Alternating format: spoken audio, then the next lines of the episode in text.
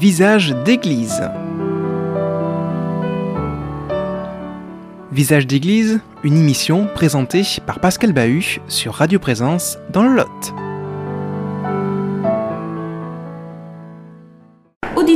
Et auditeurs de Présence Fille Jacques, bonjour. Ici, c'est bien votre émission Visage d'église. Vous ne vous êtes pas trompé d'heure, mais la voix est un petit peu différente puisque Pascal Bahut a laissé partir son micro, oui, oui, jusqu'à Paris, très loin. Et nous voici de nouveau avec le frère Yves Combeau, qui est dominicain. Bonjour, frère Yves. Bonjour. Donc, euh, je vais vous demander, frère Yves, ce que c'est qu'un dominicain. Ah, c'est un drôle d'animal. Alors, le dominicain, euh, c'est un animal qui vit exclusivement dans les villes et qui, je vais arrêter de parler d'animaux, et qui a fait euh, profession euh, de prêcher, puisque le nom officiel euh, de l'ordre, c'est l'ordre des frères prêcheurs.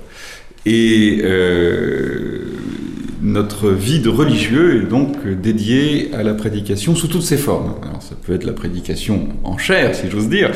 Ça sera dans mon cas la prédication par l'image et la télévision, mais nous prêchons aussi dans les écoles, dans les prisons, dans les hôpitaux, par écrit, par oral.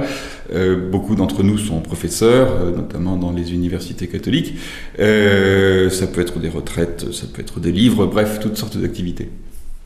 Alors, je suis assez surprise parce que même si je côtoie un petit peu les dominicains, mais bon, euh, sans, être euh, relié à eux, moi je me disais, euh, je suis venue ici à Paris au couvent des dominicains, et un couvent, bon, bien sûr, comme vous, auditrice, auditeur de Présence Figeac, ou d'ailleurs, ou de Midi-Pyrénées, un couvent c'est de plus en plus un mystère, sauf si, bon, sauf si vraiment si on est dans le, j'allais dire dans la boucle, dans le circuit et à un certain âge.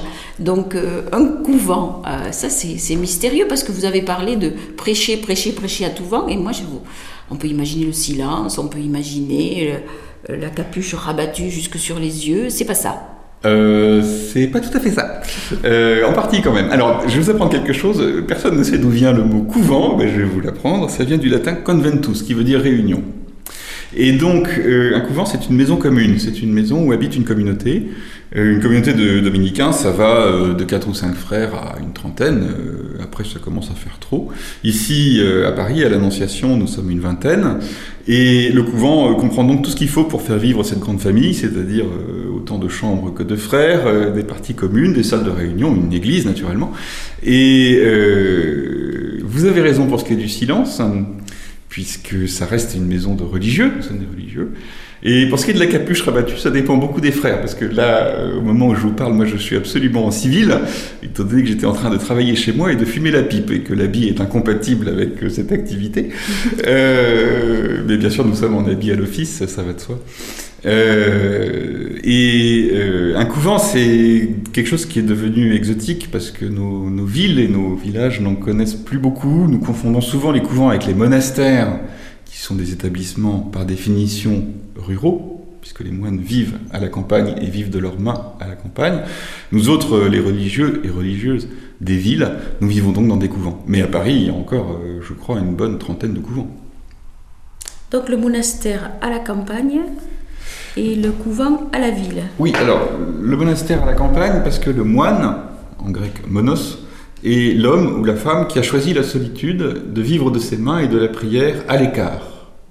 Et donc les monastères sont, sauf exception, il y a toujours des exceptions, mais les monastères sont normalement vraiment au fond de la campagne, dans ce qu'on appelait au Moyen Âge les déserts. Il n'y a pas des déserts de nature, mais des déserts d'hommes.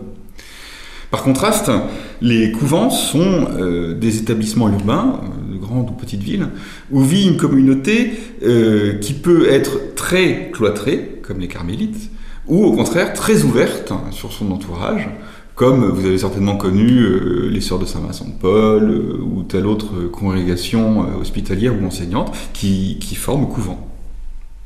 Bien, donc quand vous choisissez un couvent, puisqu'il y en a 30, vous choisissez celui-ci plutôt que celui-là Alors j'ai dit 30, c'est toute congrégation confondue.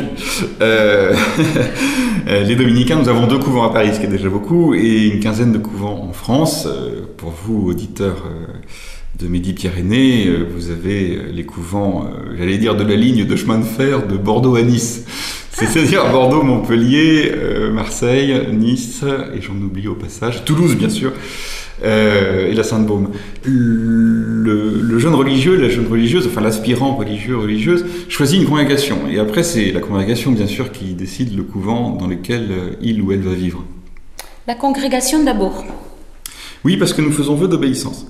Le vœu d'obéissance, c'est euh, un vœu qui est assez comparable au mariage, en fait, où nous choisissons d'entrer dans une communauté et euh, d'écouter les conseils et éventuellement les ordres de nos supérieurs. Alors, selon les congrégations, l'obéissance est plus ou moins serrée.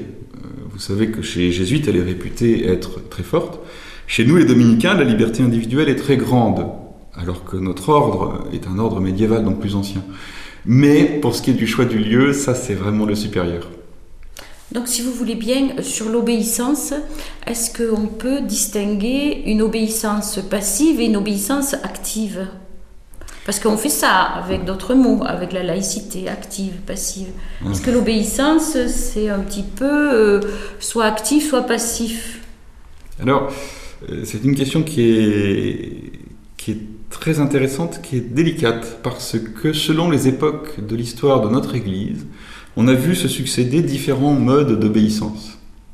Au Moyen Âge, on considérait, en ce qui concerne les dominicains, que euh, les jeunes frères qui arrivaient dans notre ordre étaient majeurs, et que, par conséquent, on s'adressait à eux comme à des hommes. Alors, il faut tout leur apprendre. C'est pas parce qu'ils sont majeurs que c'est pas des petits poussins, hein. mais euh, ils gardent une liberté de décision, d'autonomie, notamment dans leurs moyens d'action. Et le supérieur s'adresse aux frères comme à un frère.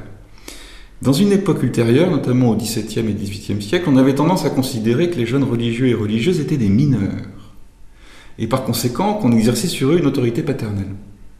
Si bien que selon l'époque dont date votre congrégation, la conception de l'obéissance y sera légèrement différente.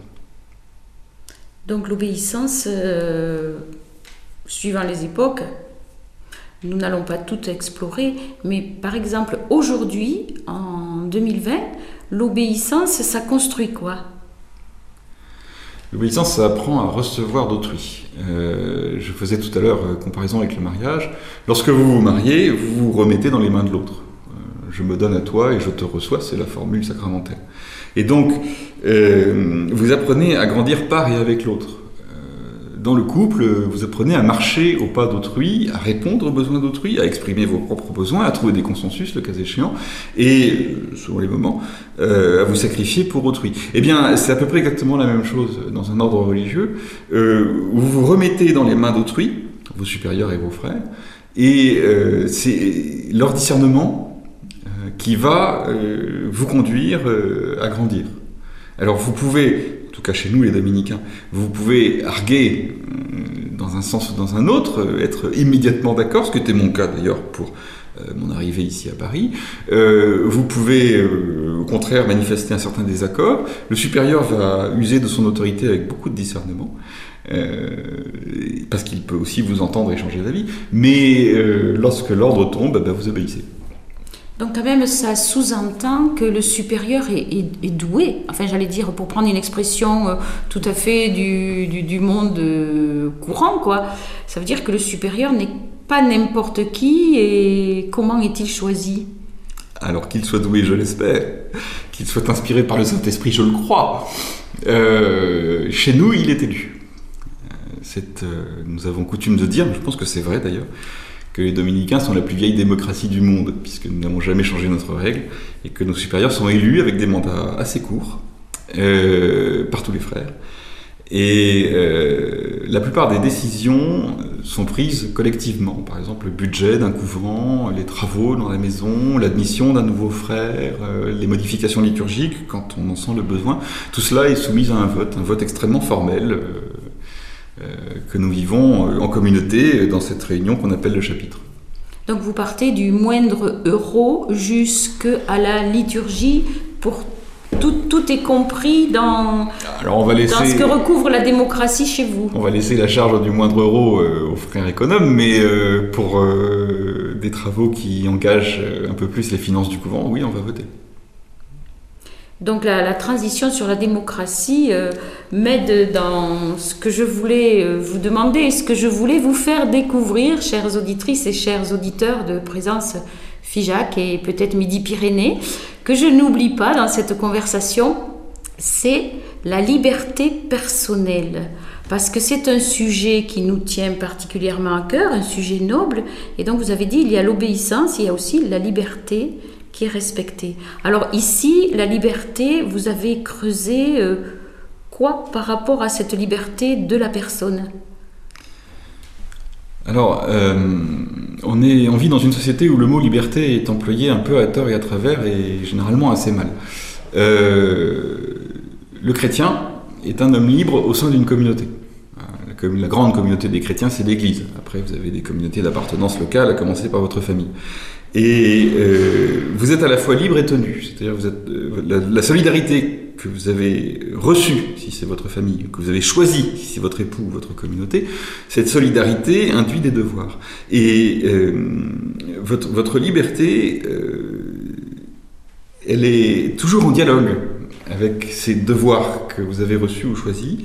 et elle n'a d'autre limite que votre conscience. C'est-à-dire que l'homme chrétien est toujours appelé à juger de lui-même, avec l'aide du Seigneur bien sûr, et avec l'aide des autres, mais à juger de lui-même ce qui est bon, ce qui est mauvais, ce à quoi il va obéir et ce à quoi il n'obéira pas. Alors, dans le cas d'une congrégation religieuse, nous croyons que nos supérieurs sont inspirés. C'est pour ça que nous recevons leurs ordres, s'ils sont exprimés formellement, avec obéissance. Dans d'autres domaines, comme la vie publique, la vie sociale, euh, nous devons, nous devons conserver une entière liberté de jugement. Alors je vous remercie, frère Yves. Je vous propose, chères auditrices, chers auditeurs de Visage d'Église, de rester sur euh, l'idée de la conscience, parce que je pense que nous allons nous retrouver avec le frère Yves pour parler de la conscience, parce que nous avons juste effleuré en tangente un sujet qui mérite d'être approfondi, si vous en êtes d'accord, frère Yves. Donc, euh, à la prochaine émission. À bientôt. Visage d'église. Une émission qui vous a été présentée par Pascal Bahut sur Radio Présence dans le Lot.